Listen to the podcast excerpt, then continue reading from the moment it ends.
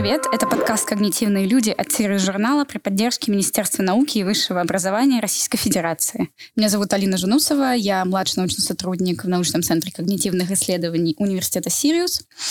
А, и сегодня у нас в гостях моя коллега Нурай, с которой мы будем обсуждать психологию в науке и практике. Всем привет! Меня зовут Нурай Осман. Я лаборант-исследователь научного центра когнитивных исследований Сириуса – еще я учусь в магистратуре по направлению психологии личности Кубанском э, государственном университете. И по счастливой случайности еще работаю в службе психологической поддержки Адыгейского государственного университета в качестве специалиста. Так как я и Нурай частично или полностью связаны с предметом психологии, сегодня мы решили обсудить а, разницу между практической и научной психологией. А, я бы сказала, что сегодня наблюдается тенденция к тому, чтобы разделять науку от практики. Как ты считаешь? А, ты тоже это замечаешь? Да, это в последнее время стало таким камнем преткновения.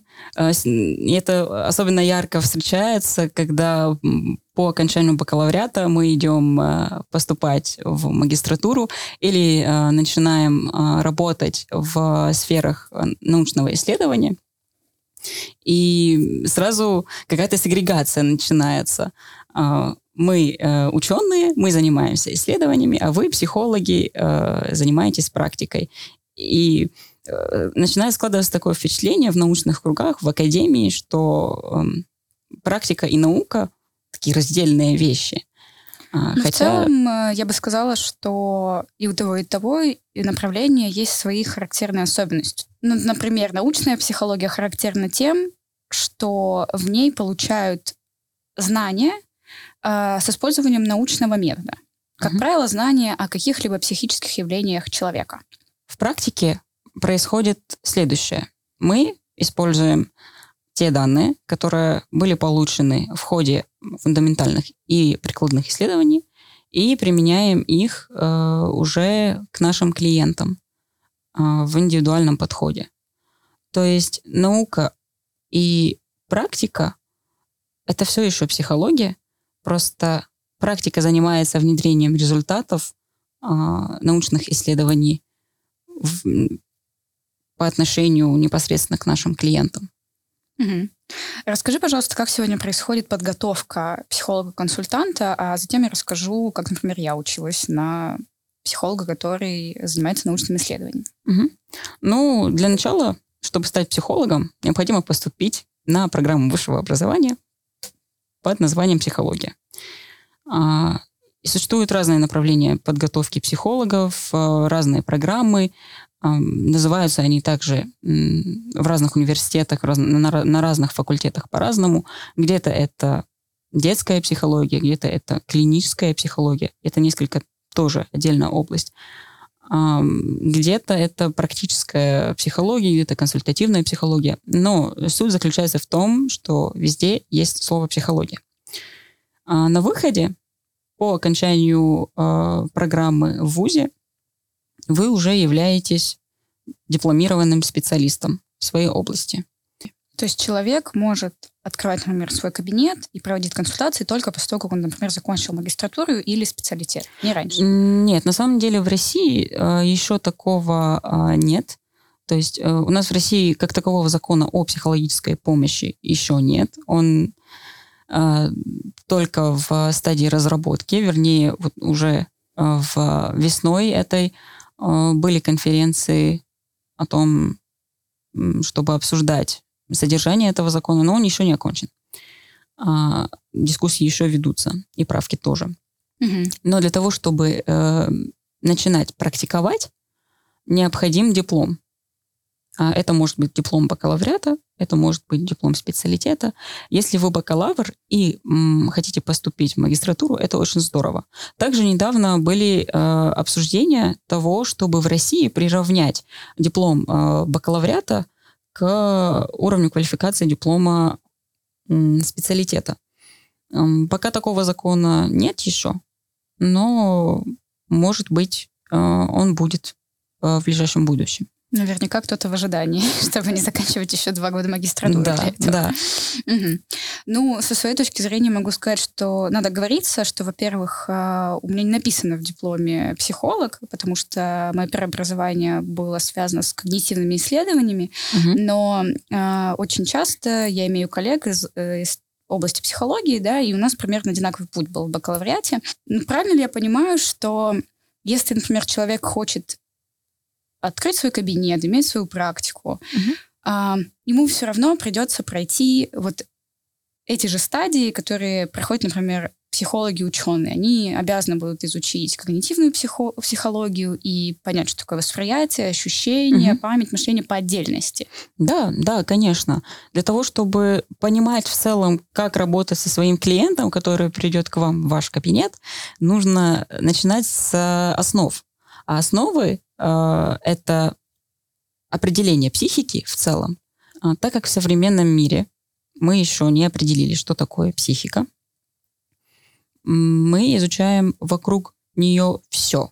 Это в том числе и физиология.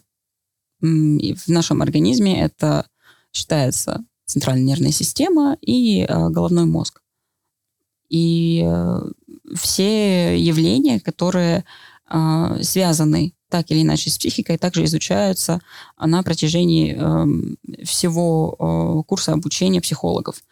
Мы также, как и вы, на первых курсах изучаем а, такие предметы, как общая психология, экспериментальная психология, а, психофизиология. И на этих предметах, на этих дисциплинах мы а, изучаем, а, что такое процессы восприятия, что такое а, там, процессы воображения, когнитивные функции, как работают, и что это такое, и с чем это едят. А, и это все нужно для того, чтобы понимать, тот человек, Э, который приходит к вам а, в кабинет, а, это что такое вообще? С чем он приходит к вам? И откуда у него те проблемы, про которые он вам рассказывает? Иногда очень, э, иногда критически важно и, наверное, даже жизнеопределяющее для вас, как для специалиста, понимать, а есть ли у этого человека какие-то э, нервные патологии, если да, то это уже не ваша стихия как э, психолога. Это уже э, не клиент, это уже станет пациентом э, mm наших коллег-врачей. Э, И тут вы не можете оказать э, какое-либо вмешательство. И поэтому это все изучается с первых курсов. Ну, насколько я понимаю, уже чуть позже начинается разделение на, например, темы да, различных консультаций, например, детская психология, семейная терапия, там, клиническая mm-hmm. психология и так далее. Э, специализация иногда происходит э, на последних курсах обучения, а иногда она происходит, э, если это бакалавриат, то она происходит уже в магистратуре, то есть mm-hmm. после э, окончания бакалавриата. Есть отдельные программы, насколько я знаю, э, направленные на подготовку специалистов одной определенной школы психологии. Например, психолог-гештальтист, угу. психолог, психоаналитик и так далее. Ну, кстати, вот здесь интересно. Расскажи, пожалуйста, коротко, может быть, угу. но э, кому-то, может быть, ты напомнишь, какие направления есть в практической психологии и что это вообще за школа, что они себя представляют? Угу. Сейчас в, современном, э, в современной практике психологической есть несколько направлений, по которым, на которых разделяются психологи. Это самые популярные, самые такие известные психоанализ, гештальт-психология, когнитивно-поведенческая психотерапия и так далее. И у каждого, у каждой из этих направлений есть свои протоколы, есть свои техники, есть свои методики э, вмешательства, э, основываясь на которых э, психологи оказывают э, психологическую помощь своим клиентам. А, тут еще важно отметить, что в России а, мы э, оперируем клиентоцентрированным подходом. И что это значит? Это значит, что мы работаем с здоровыми э, людьми, то есть это не люди, у которых есть какие-то соматические заболевания, и, конечно же, не люди, у которых есть э, психиатрические диагнозы. Мы работаем только со здоровым населением.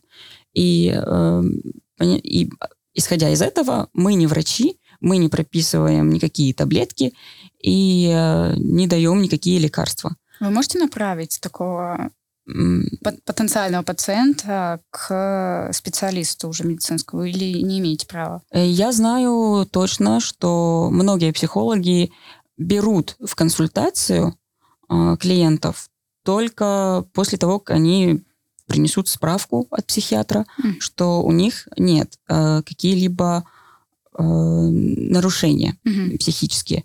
Однако есть еще такое в практике, что врачи направляют к нам э, своих пациентов.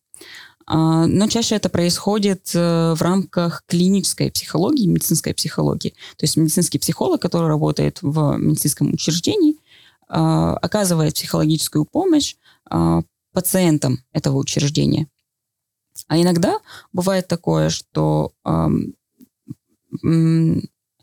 иногда бывает такое, что к нам попадают, э, попадают клиенты, и в ходе работы с ними мы понимаем, что их нынешнее состояние, там какая-то тревожность или какая-то постоянная усталость или э, там э, низкая работоспособность, э, то, с чем они к нам приходят, на самом деле вызвано какими-то э, соматическими заболеваниями. И если мы подозреваем, что э, дело не совсем в психологических проблемах, а проблема заключается скорее в каком-то диагнозе, в какой-то патологии, то в арсенале, как говорила моя э, научница, есть э, у каждого психолога хороший эндокринолог и хороший mm-hmm. невролог.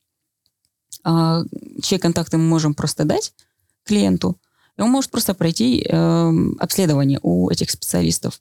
Просто на всякий случай. Угу, да, мне кажется, вообще это на самом деле очень прекрасно иметь команду, которую ты можешь посоветовать и которой ты можешь доверять. И вот такой комплексный подход, междисциплинарный, mm-hmm. так сказать, да, да. очень, мне кажется, в ногу с современностью идет.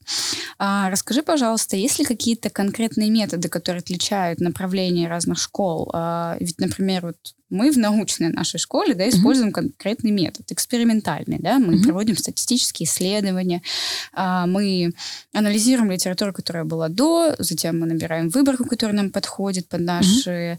а, научные вопросы. Да? Потом наши выводы мы пытаемся интерпретировать и, возможно, как-то аккуратно генерализировать на общую популяцию. А mm-hmm. чем занимаются психологи разных направлений? А, ну, главная цель любого психолога – это э, оказать психологическую помощь. Как банально это не прозвучало. А оказать психологическую помощь э, можно по-разному. В гештальт психологии э, мы исходим из той теории, что личность, имеет, имея какой-то определенный опыт, проживая его, может не прожить его до конца. И мы все слышали фразу «закрыт гештальт». А, гештальт — это такой образ в голове, а, какого-то явления или какой-то, а, какого-то переживания, а, который каким-то образом не был завершен, который отдает э, из прошлого а, в настоящее наше и создает какие-то определенные сложности. И для того, чтобы его закрыть, а, наши коллеги-гештальтисты используют э, разные техники. Я не гештальтист, поэтому, коллеги-гештальтисты, не бейте, пожалуйста. Ну, это а... мой любимый метод, кстати. Мне кажется, что когда-то э, я самостоятельно выбрала этот метод для работы, что мой психолог и подчеркнул. Говорит, вот стремишься именно к закрытию какого-то гештальта, видимо. Да, действительно, разным людям подходят э, разные направления в работе. В гештальте, например, самый, один из самых таких э, известных э, методов это пустой стул. Это когда мы сидим напротив пустого стула, представляем какого-то человека, с которым мы не можем говорить или боимся говорить. Ну, по разным причинам мы не можем с ним сейчас э, обсудить то, что э, в нас вызывает определенные эмоции – мы этого человека представляем и э, рассказываем ему все, что мы думаем. Конечно, это происходит э, как-то более структурно, э, под наблюдением психолога. А иногда это происходит в группе. Но, тем не менее, э, это очень эффективный метод, и э, не рекомендуется самостоятельно его использовать. mm-hmm. можно себе навредить. А ну, что касается других направлений, как, mm-hmm. если коротко, работают психологи там? Один из моих э, любимых подходов к психологической помощи и к психологическому консультированию – это психоанализ. Я сейчас как раз являюсь клиентом психоаналитика и исправно м, прохожу сессии. Mm-hmm. И э, главным инструментом психоанализа – это анализ. То есть мы разбираем прошлое, мы разбираем какие-то свои переживания, мы разбираем какие-то мысли, анализируем их, применяем к ним определенные, эм, э, определенные критерии. Э, много э, разговоров в психотерапии. Чаще всего говорит клиент, психоаналитик слушает и задает какие-то наводящие вопросы. И э, самой эффективной частью э, психоаналитической сессии становится инсайт mm-hmm. а, или какая-то формулировка, к которой приходит клиент в процессе а, терапии. Mm-hmm. Также есть э, когнитивно-поведенческая терапия. Не очень хорошо разбираюсь в этом методе и э, не очень люблю эту школу, да просят меня э, все КПТшники, э, но э, это очень эффективный и очень быстрый э, способ э, разрешения каких-то проблем или каких-то переживаний своих. Э, и суть этого направления заключается в том, чтобы э, через какие-то когнитивные свои э, установки повлиять на свое поведение и наоборот, через свое поведение э, повлиять на свои какие-то э, установки уже когнитивные. А, насколько я помню, вот ты, упомянула, что метод КПТ, он более короткий, да? Угу. насколько я знаю, именно метод психоанализа славится тем, что он очень длинный, и угу. в терапии надо находиться чуть ли не до двух лет. Угу. На самом деле, да, а, психоанализ занимает очень много времени. Сессии проходят достаточно медленно, они не такие частые, и э, есть определенные протоколы такие достаточно жесткие э, терапевтические рамки, которые нужно соблюдать. Э, и из-за этого э, терапия длится чуть ли не годами. Mm-hmm. А, что касается э, КПТ, то да, он очень быстрый, он динамичный, и иногда за пять сессий мы э, завершаем с клиентом какой-то запрос. Это очень быстро и эффективно. Такой вопрос. Каждый ли из этих направлений имеет за собой научно-доказательную базу? Ох, сейчас начнутся очень э, жаркие э, обсуждения. Ну, начнем с того, что э, все школы, которые мы назвали сегодня, когнитивно-поведенческая терапия, психоанализ, гештальт-психология, они все имеют под себя, э, конечно же, научную подоплеку. А, они основываются на трудах а, наших коллег, которые уже не один десяток лет проводят свои а, эксперименты психологические и делятся своими результатами. И это научные школы, то есть это научные подходы. Однако, в чем сложность? А, то же самое а, распространяется и на арт-терапию, то же самое распространяется на проективные методики. А, проблема заключается в том, чтобы формализировать те данные, полученные в ходе психологических исследований, очень сложно, потому что мы можем измерить интеллект, и мы этим занимаемся, занимаемся очень долго. Мы можем измерить уровень стресса, потому что у нас есть э, психофизиологические метод, методы, угу. э, позволяющие точно определить уровень стресса в организме. Однако м, посчитать глубину переживаний у клиента э, или посчитать уровень страха или какую-то определенно выраженную черту э, очень сложно, потому что мы работаем э, в практике мы работаем с индивидом. Угу. Мы работаем с одним конкретным человеком. И мы работаем также с определенным э, кластером проблем. э, те проблемы, которые, с которыми чаще всего обращаются в психоанализ, это не одни и те же проблемы, с которыми чаще всего обращаются, допустим, в тот же КПТ. И отсюда возникают э, сложности в том, чтобы э, применять линейку э, научного эксперимента по отношению э, к всем данным, полученным, э, например, в ходе какого-то кейс-стади mm-hmm. в психоаналитическом подходе, в арт-терапии или с применением проективных методик. Угу. Ну, про арт-терапию плюс-минус понятно, потому что, мне кажется, многие в детстве даже ходили, я не знаю, к терапи- э, к психологу там во время какого-нибудь школьного осмотра или просто планового вместе с родителями. И вот, например, меня просили рисовать там бабочек всяких и так mm-hmm. далее. Я уж не помню, как они это интерпретировали, но mm-hmm. точно было. А ну, есть другие методы, да, которыми сегодня люди интересуются активно. А, можем их назвать, например, такие, как... Я слышала такую терапию, как телесная. Угу.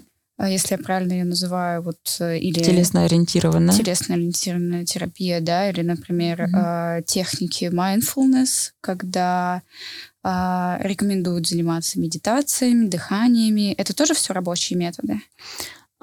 Смотрите, дело в том, что это все работает для тех, на кого это работает. Очень логично звучит, я знаю. Однако, а, как мы уже сказали чуть ранее, когда мы работаем с одним непосредственным клиентом,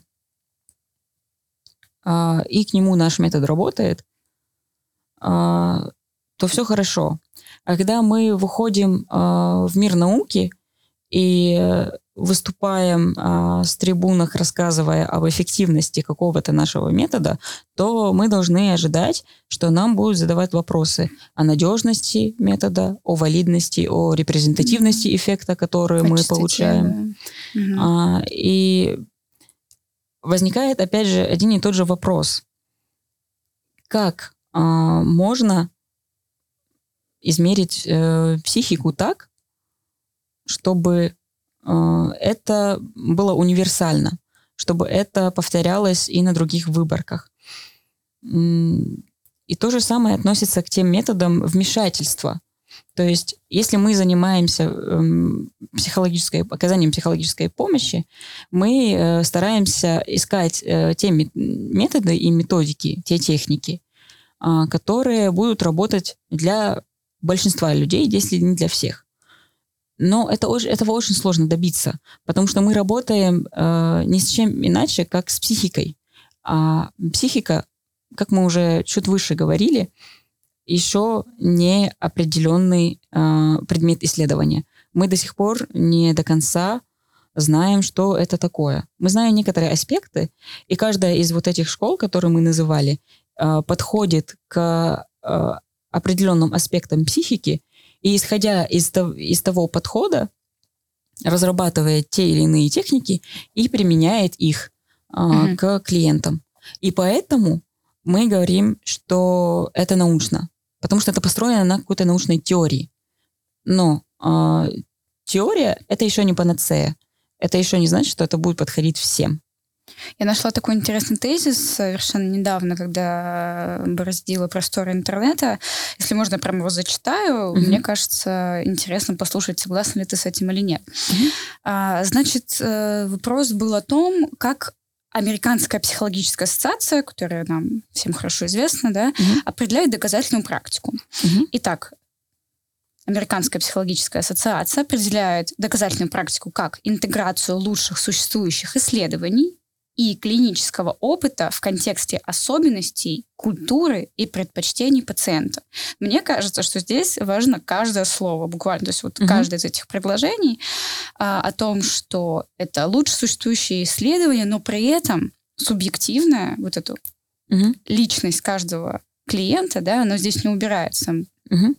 Да, совершенно верно. То есть в чем сложность э, перехода от фундаментальных исследований к практике?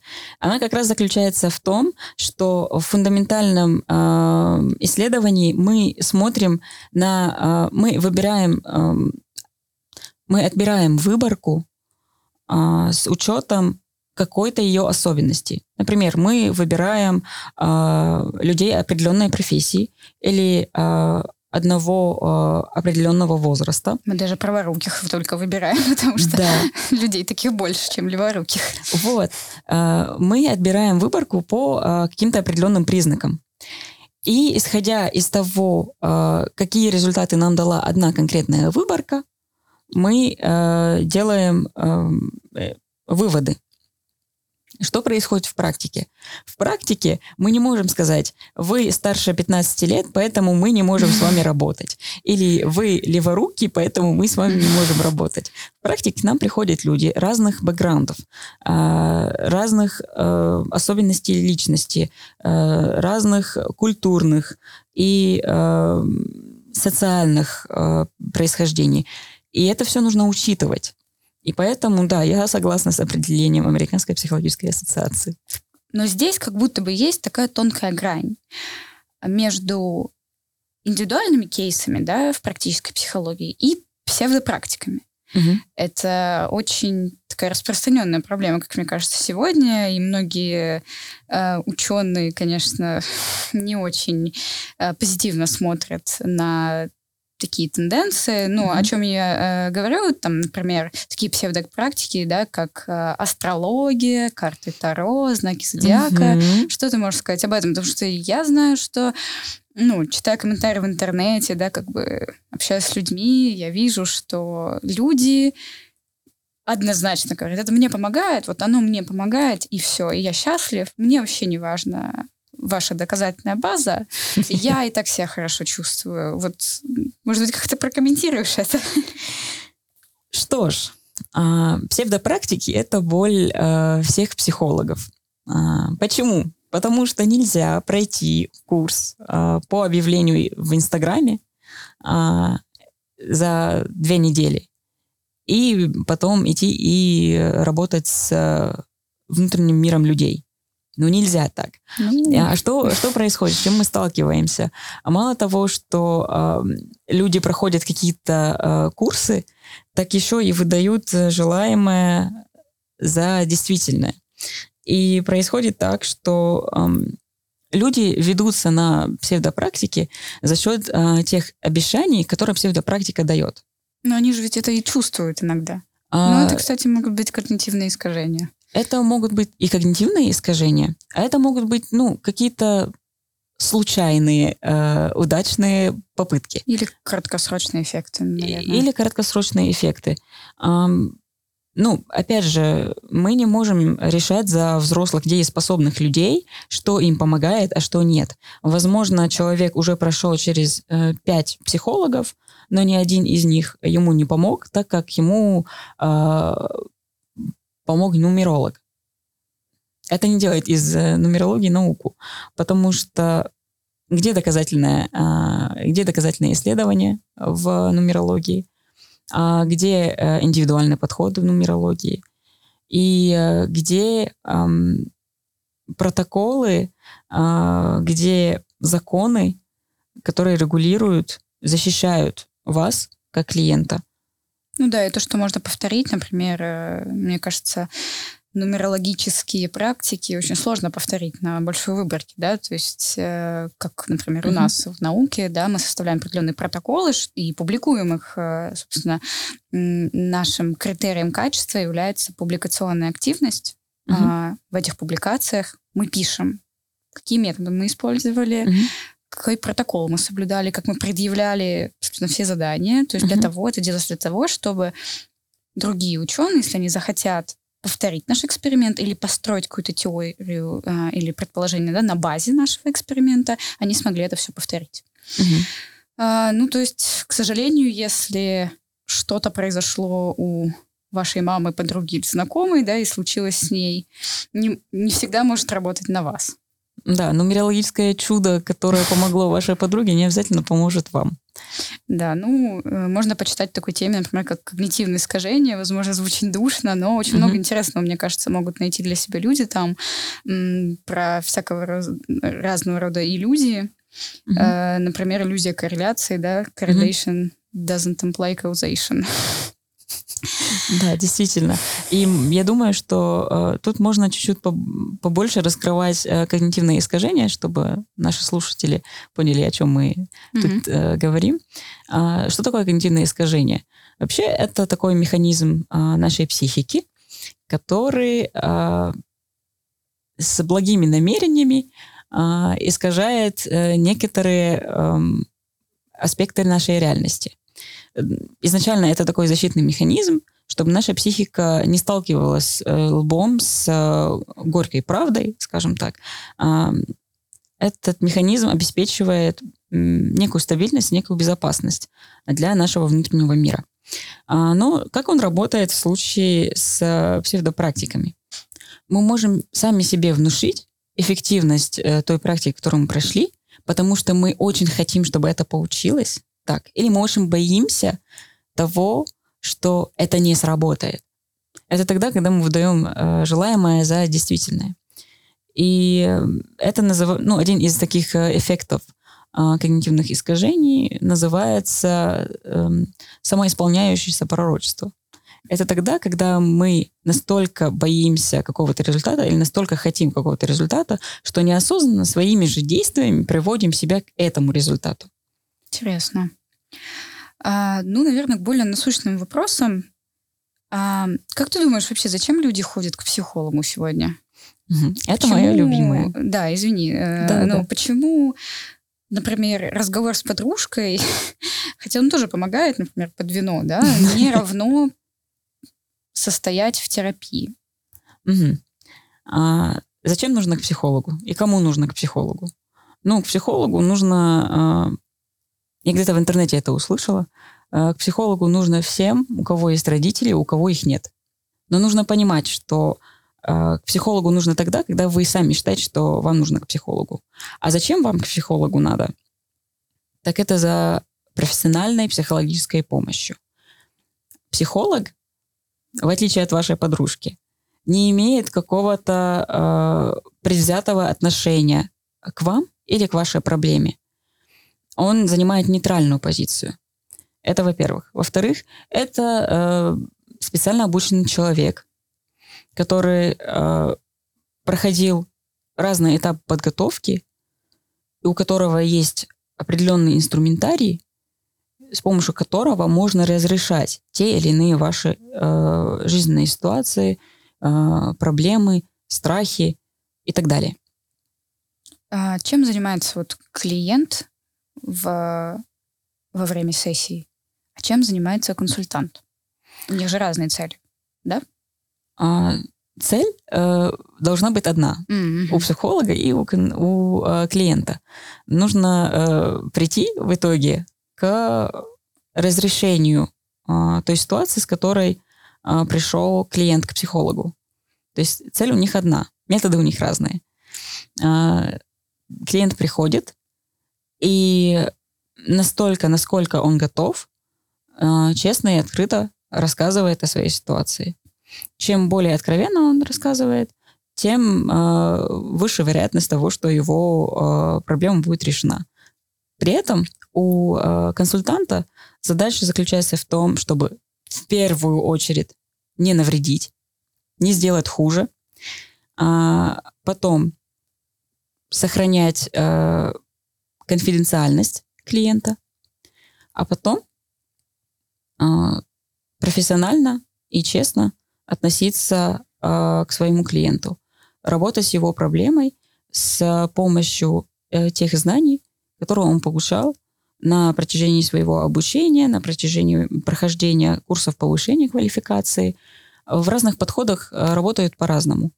Где-то э, консультант э, слушает и анализирует вместе с клиентом, где-то используются э, различные инструменты, арт-терапия, э, телесно-ориентированная терапия, где-то психодрама, э, где-то это какие-то групповые виды терапии.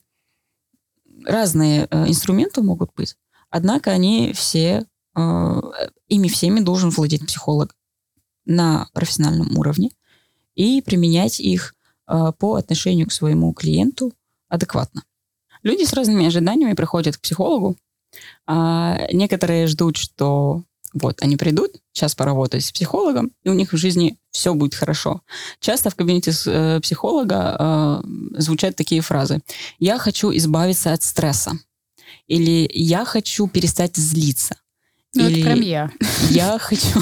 Мои запросы, когда я первый раз пришла к психологу. «Я хочу перестать злиться». Перестать хотеть мстить. Или еще А что это? Это недостижимые цели какие-то? А, Они просто э, очень э, категоричны. Э, В жизни без агрессии жить очень сложно.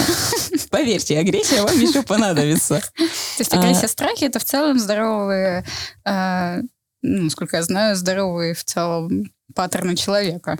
Ну, это естественные. Мгм. Они становятся в какой-то момент патологич- э, патологичные.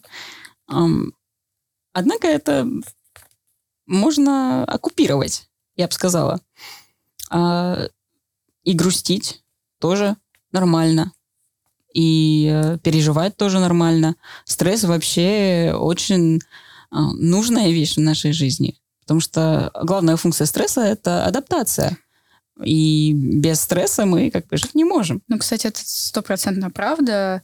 Э, Немножко расскажу об исследованиях, подожню, о том, что ну, были проведены разного рода исследования касательно стресса в жизни человека, и, и было обнаружено, что люди, которые совсем не испытывают стресса, и люди, которые очень много стресса испытывают в жизни, одинаково, ну, грубо говоря, вредят себе. Да? То есть оптимальное количество стресса всегда хорошо в нашей жизни, потому что это провоцирует нас ну, на какие-то новые м, свершения Мгм. в здоровом смысле Да. этого выражения. Стресс, загоняя нас в угол, работает как э, мотиватор а, тому, чтобы мы делали свою работу. Э, Я очень много слышала и по себе знаю, что пока а, там не почувствую себя загнанной в угол, там дедлайны подходят или там а, скоро будут спрашивать с меня какие-то результаты, а, только тогда активируются а, самые мои мощные ресурсы на решение тех или иных задач. Поэтому стресс тоже нужен. Но, как ты сказала, в оптимальном количестве. Когда его слишком много или когда его совсем нет, а, начинает становиться тяжко. Хорошо, но если люди не должны ожидать каких-то глобальных изменений в своей жизни, то что вообще их ждет после терапии? Ну, чаще всего глобальные изменения э, наступают э, от э, деятельности и активности самого клиента э, психотерапии. То есть, ам, что происходит в психотерапии? Вы приходите, и у вас какой-то нетошный запрос. Психолог с вами обсуждает его, чаще всего это на первой сессии происходит, и уточняет, чего вы именно хотите. А, Вы приходите, допустим, с запросом «я хочу успевать все», «я хочу достичь успешного успеха» и стать номером один э, во всем. А Тут психолог, уточня- уточняя, а что значит для вас быть а, успешным во всем? А что будет, когда вы станете успешным во всем? О, это прям слова моего психолога. Вот. То есть мы начинаем искать, а что же стоит, какая, какая мотивация, какая потребность стоит за вот этим вот а, вопро- э, запросом, а, чего же э, вы хотите действительно, уточняет э, таким образом ваш запрос и работает в соответствии с уточненным запросом вместе с вами. И результатом психотерапии э, в лучшем случае является а, то, что запрос закрыт.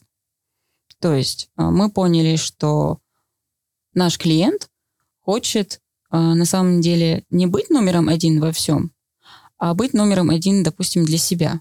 Поверит вот в том, что то, что он делает, имеет ценность в первую очередь для себя и для других. А, И мы начинаем работать с тем, а что же ему мешает почувствовать это в жизни, а, почему, допустим, он не верит а, в том, что... э, Почему, почему он не верит в ценность э, своей деятельности, мы работаем уже с этим. Те категоричные запросы, с которыми к нам приходят клиенты, обычно уточняются, становятся такими точ- точечными, локальными, И на исходе мы отпускаем клиента с достигнутым результатом по разрешению уже локальных, точечных запросов. А, бывает такое, что а, где-то по середине работы сам клиент уходит. Гораздо реже бывает такое, что у психолога в жизни бывают, возникает, бывает, возникает какие бывает возникают какие-то препятствия, жизненные обстоятельства его, из-за которых он не может э, продолжить психотерапию. Угу. Ну, наверное, самый насущный вопрос вообще для всех людей, я помню, как он был очень важен для меня, это как найти своего психолога. Угу. На что опираться? На рекомендации знакомых, подруг или, может быть, на образование? Конечно, очень здорово, если в вашем окружении есть люди, которые м, проходили уже терапию психологическую и знают э, действительно эффективных психологов и могут поделиться их контактами с вами. Э, но не всем так везет. И поэтому э, предлагаю смотреть э, на образование. Это очень важно важно, чтобы у вашего психолога было образование, а, был диплом. А, Что возможно, должно быть написано? А, ну, наверное, даже если вы посмотрите в сам диплом, вам не станет много что понятно. Там главное э, слово психолог mm-hmm. или психология. В дипломе написано там бакалавр наук в области там психологии. или специалист в области психологии. А, но как э, можно понять, у вас дипломированный специалист или нет? Сейчас, э, благодаря э, интернету, благодаря социальным сетям, у большинства психологов, если не у всех, есть свои личные страницы в социальных сетях или есть свои сайты. Заходим на личную страницу психолога или на его сайт и читаем. Психологи, особенно серьезные, такие профессиональные люди, они пишут на своих страницах, какое у них образование, где они учились, в каком году выпустились. А также они э, пишут, с какими проблемами они работают. На это тоже важно обращать внимание. А некоторые психологи специализируются на работу а, в области семейной психологии, некоторые еще э, более узко уходят в работу с разводами или э, в работу с детско-родительскими отношениями, и они это пишут на своих страницах или на своих сайтах. А, и вы уже смотрите, с чем а, у этого психолога больше опыта работы, и откликается ли это вам, похоже ли э, это на вашу проблему. Дальше а, вы смотрите на часы работы этого психолога или на опыт его работы. Некоторые, некоторые Некоторые психологи пишут, сколько лет они работали, некоторые пишут, сколько часов они уже провели. А еще есть один критерий, эм, проходит ли э, и где проходит психолог э, супервизию, э, и какие курсы повышения квалификации у него есть. Что такое супервизия? Супервизия – это такой э, инструмент наставничества в психологии. А, это тогда, когда мы, как э, психологи-практиканты, ходим э, либо к одному супервизору, либо на группы супервизии, э, где мы со своими кейсами с разрешения наших клиентов выступаем, рассказываем о нашем кейсе с сохранением э, конфиденциальности клиента и с его разрешения, опять же. Э, и это все слушают наши коллеги. Возможно, кто-то более опытный а, возможно, кто-то, кто уже работал с похожим кейсом, нам подскажет, как э, лучше работать в данной ситуации. Таким образом, супервизия гарантирует э, лучший результат. И э, еще гарантирует того, что у психолога глаза не замылятся э, при работе с вами. Угу. Но супервизия не равно терапия. Должен ли терапевт при этом сам ходить? Психологу. Да. У психологов вообще есть психологи свои? Конечно, конечно. Это всегда. Естественно. Вообще э, невозможно работать э, на постоянной основе с людьми, а, избегая при этом свои тараканы в голове. Мы успешно работаем, практикуем это. Вот. То есть э, даже если вы супер успешный психолог, вам нужен свой психолог. И у каждого психолога есть свой психолог.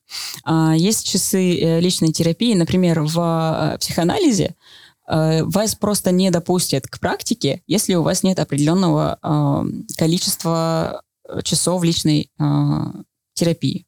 Интересно, а сколько? Есть какой-то минимум, который нужно отходить или я не знаю точную цифру, поэтому давайте обрежем этот вопрос, пожалуйста. Да нет, ну почему? Можно сказать, не знаю. А, ну, я не знаю точную цифру а, часов, которые быть, нужно психоаналитику проходить. Угу. Нет, там есть какая-то цифра, но я не знаю. Я не знаю. Считаешь ли ты, что психолог, практик должен очень долго учиться? Ну, то есть работа с людьми, да, ведь, mm-hmm. повторюсь, я когда-то говорила о том, что очень многие люди хотят э, заниматься психологией, и думают, сейчас они пойдут в бакалавриате, и в бакалавриате они начнут сразу же практиковать и общаться с клиентами. Э, это не так, сколько мне известно. Ну, э, знаешь, э, мы все, когда поступали э, в первый курс на психолога, думали, что вот, я сейчас поступлю, и со второго курса, наверное, начну уже работать с людьми. Mm-hmm. Что происходит? Чем больше мы знаем, тем страшнее становится идти, потому что чем больше мы знаем, тем больше мы осознаем, насколько мало мы разбираемся в своей теме. Поэтому, э, насколько я понимаю, это мое личное мнение, э, что учиться нужно всю жизнь, когда мы работаем с людьми. Да и не только, когда мы работаем с людьми. Сейчас в современном мире все очень быстро меняется. И люди, и техника, и, э, и наша экология. Все меняется очень быстро. И за этим нужно поспевать. Поэтому нужно постоянно учиться. Сколько бы лет не было у вас опыта, а, необходимо это дополнять новыми знаниями. Возможно, вы выпустились из университета 10 лет назад, и те знания, которые вы изучали в университете, уже настолько изменились, что то, что вы сейчас имеете на руках, уже не настолько актуально, как тогда было. А, работа с людьми — это такая живая сфера. К вам приходят люди разных возрастов а, и разных а, происхождений, и это нужно, и знания об этих, а, и знания о, специфи, о специфике вашего клиента нужно обновлять постоянно. Ну, это правда. Я хоть и не никак не связано с практической психологией в плане сама в научной точка сфере uh-huh. сейчас развиваюсь, но когда-то на третьем курсе, э, еще во время бакалавриата, э, у нас был такой интересный курс, факультатив, назывался «Медиация», то есть какая-то часть из области конфликтологии. Uh-huh очень распространена на практике в Западе и только, насколько мне известно, проходит э, и больше распространяется сейчас в России. Mm-hmm. Э, медиация — это разрешение конфликтов э, двух сторон. Э, очень часто к медиаторам отправляют перед тем, как суд вынесет какое-либо решение по какому-то кейсу. Это может быть личный кейс или бизнес-кейс. И сама того не ожидая, я просто влюбилась, на самом деле, в эту деятельность. В какой-то mm-hmm. момент у нас этот курс шел э, полгода в СПБГУ, но э, эти полгода, каждую неделю мы учились работать с людьми, не вставая на какую-то из сторон, потому что в медиации есть определенный протокол, которому mm-hmm. ну, нужно следовать, и нас просто останавливали в какой-то момент, если мы как бы его нарушали. Mm-hmm. И есть определенные стадии да, медиации, то есть сначала там знакомство, приветствие, а потом э, ты спрашиваешь о проблеме своих клиентов, но очень сложно пройти по всему протоколу идеально, без каких-либо вообще ошибок с твоей стороны, потому что клиент на самом деле не может ошибаться в этом случае, у него есть какие-то свои эмоции, и он как бы вот их транслирует. Я помню, как у меня не получалось, как я выбегала из аудитории просто чуть ли не со слезами на глазах, говоря, что Ну, это невозможно. невозможно не встать на чью-то в сторону. Невозможно разрешить этот конфликт, когда там клиент может переносить свои эмоции на меня. То есть он может уже агрессировать не в сторону своего оппонента, а в сторону медиатора. И с этим нужно справляться. А, в общем, это было очень интересно, но я понимаю, что несмотря на то, что после прохождения этого курса в целом можно было еще подучиться и затем идти и получать сертификацию, конечно, для работы с людьми, мне кажется, нужно немало лет, прежде чем приступить к этому. Lifelong learning. Это ну, такая философия, с, с которой нужно подходить к, как мне кажется, вообще к любой работе. Если вам ваша работа нравится, то вы будете изучать ее э, всю жизнь и обновлять свои знания постоянно. И это очень-очень сложно работать с людьми, не предаваясь... А, это очень сложно работать с людьми, не предаваясь собственным эмоциям. Поэтому нужно постоянно проходить э, курсы, э, нужно обязательно ходить на э, супервизию, нужно ходить на личную психотерапию. И как раз вот эти вот свои эмоции там высвобождать и работать с ними. Мы, как психологи, не можем позволить себе э, терапевтироваться от своих клиентов или э, слишком э, сильно расчувствоваться, мешая им самим проявлять свои чувства и эмоции. И этому очень, этому очень долго учатся. Ну, К этому очень знаю, долго приходит. Да, угу. господи, извини. А, насколько мне известно, у вас тоже есть этический кодекс, точнее, он в первую очередь для вас, мне кажется, чем для нас. А, тоже читали на четвертом курсе один раз. Да, один раз. Но интересно, что вот входит, э, освежить, если память, а, с вашей стороны э, в этику. Ну, первое и самое главное, не навредить мы это mm-hmm. сказали чуть выше, а, вы своей работой, как психолог, не должны делать хуже. К вам приходят э, и так в не лучшем состоянии. И если вы понимаете, что вы не можете работать с этим клиентом, просто честно говорите, я не могу с этим работать. Э, лучше ничего не делать, чем сделать и навредить. Также правила конфиденциальности, того, что ну, к вам приходят люди и рассказывают такие детали своей жизни, а, в которых даже самому себе признаться на самом деле очень сложно и очень страшно. И то, что происходит в кабинете психолога, остается в кабинете психолога, не выходя за его рамки. А, очень важно а, понимать, что перед вами находится такой же человек, и у него свои переживания, свои эмоции, Отходя от э, этического кодекса, важно еще помнить, что вы работаете с человеком, и он воспринимает, воспринимает вас не только как психолога, но и как человека. И очень эффективно будет в психотерапии, в процессе консультирования, а, самораскрываться. Понятие о самораскрытии. А, это тогда, когда вы э, делитесь своими переживаниями со своим клиентом, но тоже в ограниченной форме. То есть вы не плачете, потому что вам клиент рассказывает о том, как не стало его э, собачки больше, чем он. То есть это не совсем тоже правильно, но сказать, что сказать словами, правильно подбирать слова и сказать клиенту, что мне очень грустно слышать эту историю. Или там можно, можно там даже чуть-чуть сказать, у меня в свое время тоже был свой домашний питомец. И я понимаю, что это тяжелая утрата. То есть сопереживать и проявлять своему клиенту а, свою человеческую сторону. Но в адекватных количествах, пожалуйста. Угу.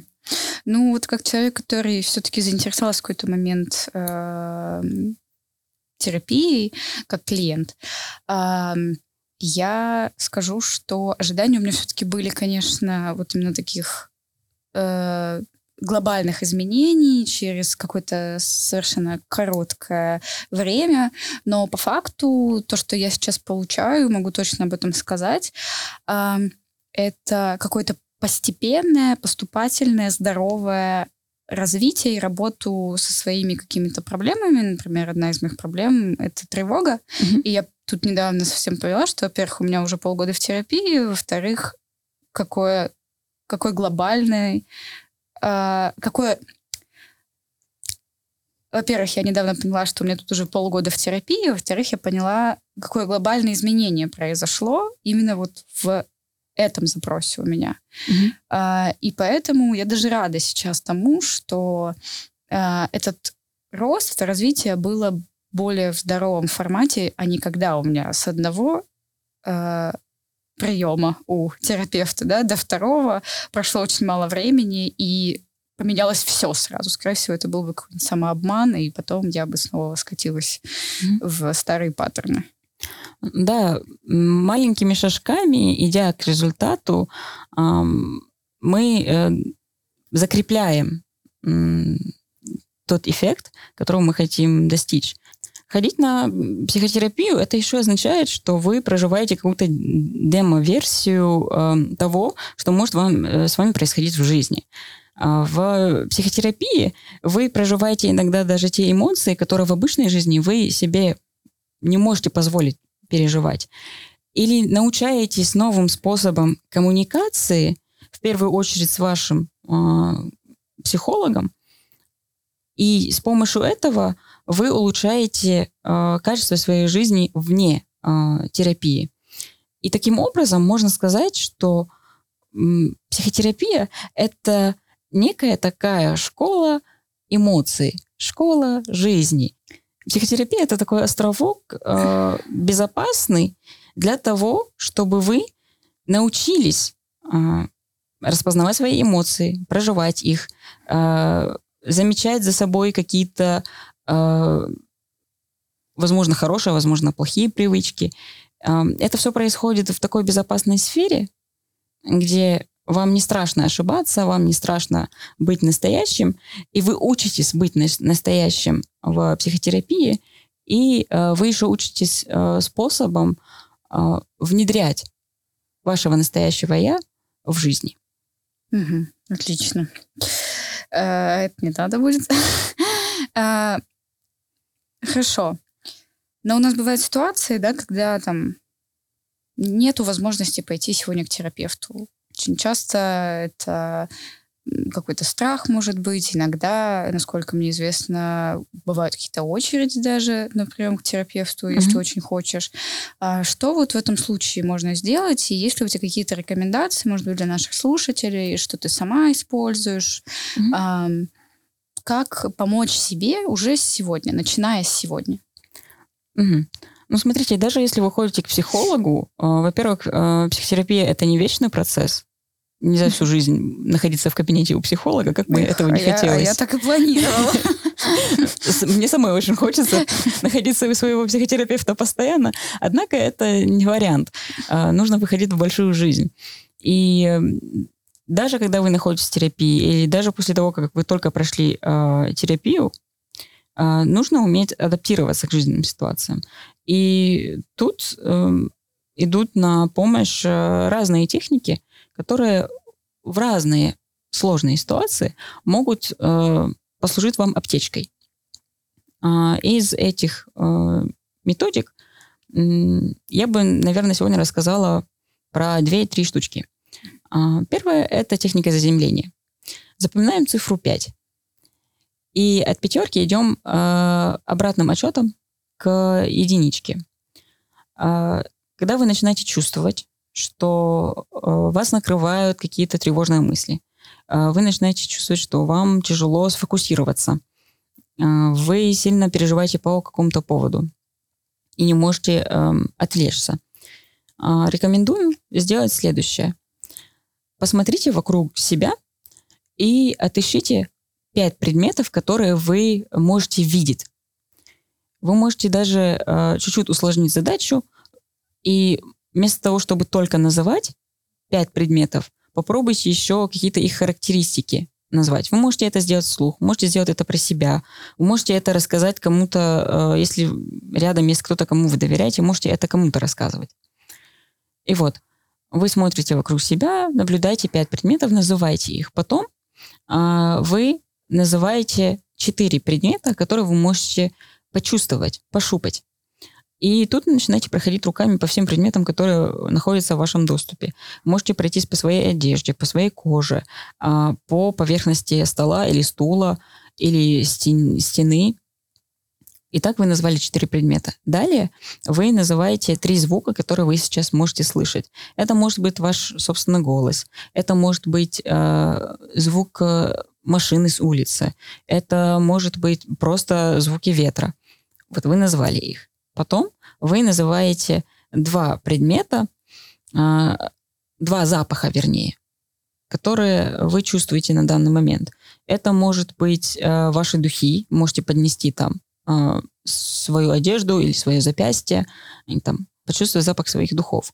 Может быть, это запах с пекарни недалеко или запах бумаги вы назвали два запаха. Ну и последнее, это э, последний вкус, который остался у вас на, на языке. Это может быть конфетка, которую вы съели, это может быть ваш утренний кофе. Вы просто называете последний э, вкус, который можете почувствовать.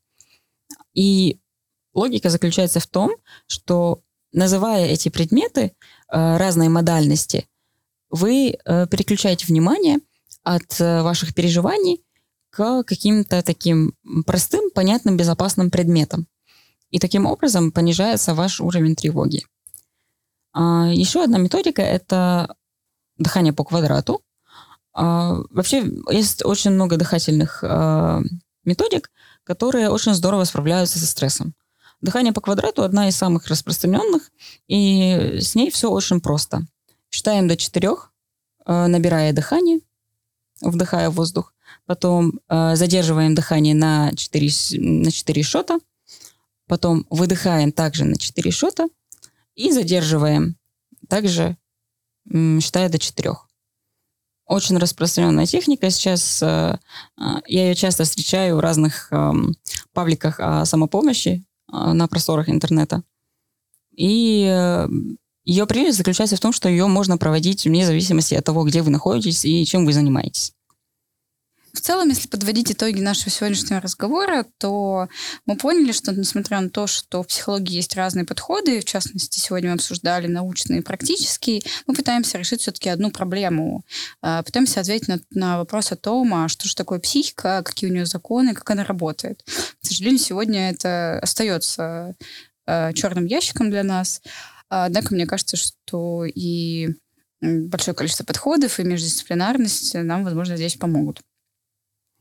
Да, это действительно так. И также хочется сказать в а, конце, что а, нет такого а, понятия, как отдельно наука и отдельно практика. Мы все а, работаем в рамках психологии, мы все коллеги, мы все любим друг друга. Давайте мы не будем э, ругаться и отдаляться друг от друга.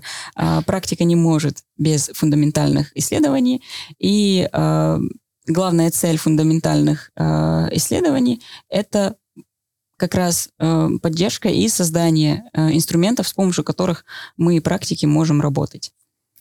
Ну, спасибо тебе большое за сегодняшний разговор. Я надеюсь, что ты продолжишь развиваться в практической психологии, и мы все будем ходить тебе не только в нашей лаборатории, но еще у тебя будет много-много прекрасных клиентов. Спасибо, Алина. Э, подписывайтесь, ставьте лайки. Я не знаю, что еще сказать. Оставляйте комментарии. Да, подписывайтесь, ставьте лайки и комментируйте, может быть, что-то, что мы сможем обсудить в будущих выпусках, мы найдем в комментариях от вас. Все, пока.